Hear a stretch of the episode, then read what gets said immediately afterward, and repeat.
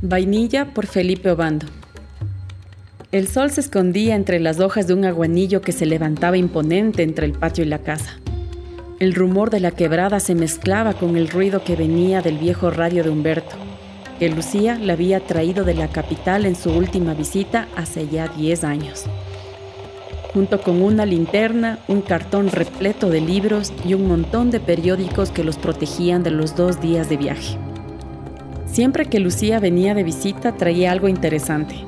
Una vez trajo una guitarra, que Humberto tocó y tocó hasta que todas sus cuerdas estuvieron rotas y pasó a ser parte de la decoración de la casa. Cuando venía, se quedaba uno o dos meses buscando plantas, guardando tierra en sus frascos de vidrio, anotando todo lo que veía en su libreta. El ambiente cambiaba. Un olor a vainilla impregnaba toda la casa el huerto adquiría un verde primaveral, la lluvia cesaba y una especie de sonrisa se dibujaba en el rostro de Humberto. Hacía ya muchos años que se conocían. Humberto hablaba poco español y lo poco que hablaba se lo debía a Lucía, que lo había sorprendido una tarde mientras batallaba por entender el titular de un viejo diario y decidió enseñarle algo de su idioma. Luego quedaría asombrada viendo cómo en un año Humberto había leído cada manual, etiqueta o ingrediente de su casa. Poco después, las peticiones empezaron a cambiar y Humberto agregaba y algún libro al final de sus despedidas. Cuando venían, los tomaba y los apilaba en el soberado, junto a los sacos de maíz, para leer religiosamente 10 páginas al día como un niño que come su último chocolate a pequeños mordiscos. Humberto racionaba las letras, aunque hubo noches que no soportó la tentación y vio aterrado el amanecer con un libro entre las manos. Cada letra, cada oración, cada página eran profundos sentimientos o mundos nuevos que jamás había conocido. Pero sobre todo, era lo que Lucía había escogido para él.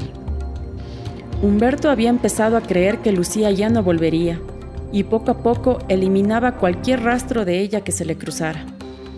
Primero descolgó la guitarra de la pared, luego fue escondiendo los libros y finalmente, cuando las baterías del radio se agotaron, guardó el último recuerdo que le quedaba.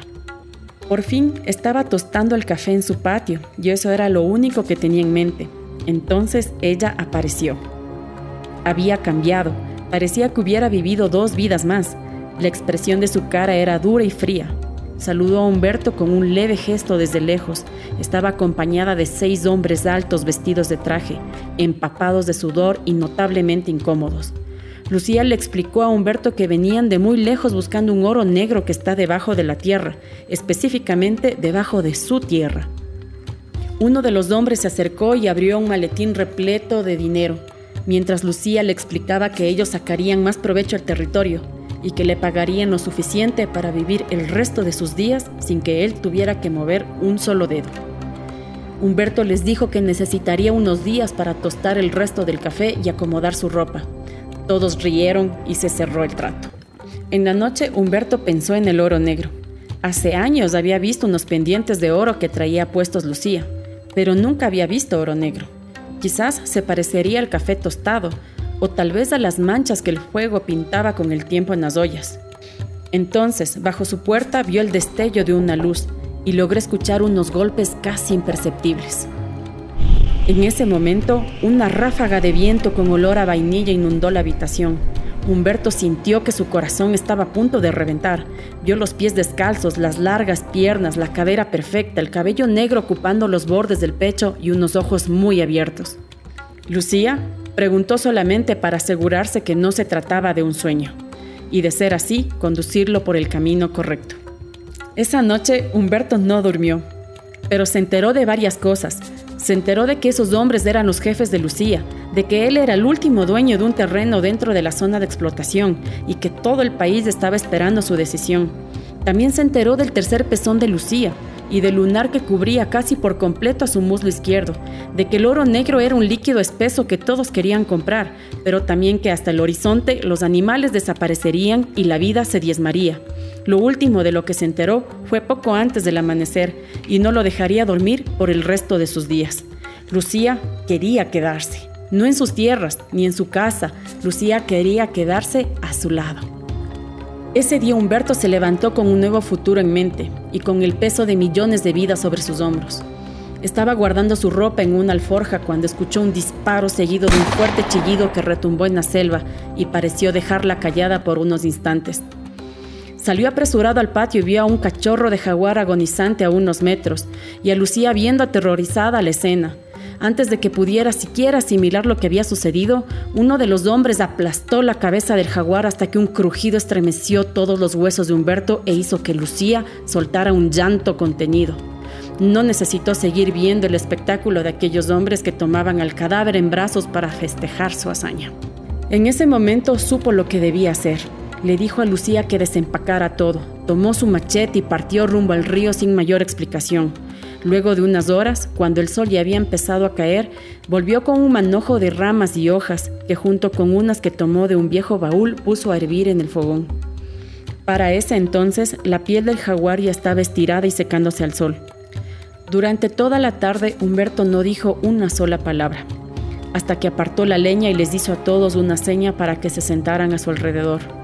Luego fue repartiendo un pocillo con el té que había preparado Nadie se atrevió a rechazar su invitación, pues era evidente su descontento. Todos excepto por Lucía, que decidió ir a dormir luego del segundo trago.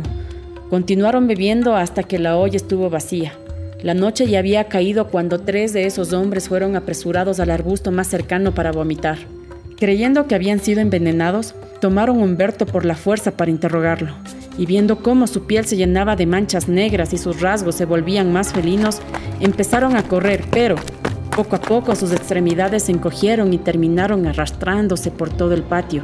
Sus ojos desesperados buscaban a Humberto, pero solo encontraron a un jaguar dorado resplandeciente que los observaba enseñando sus colmillos. Y un ronroneo cálido envolvió la noche. Lucía despertó desorientada la tarde del siguiente día.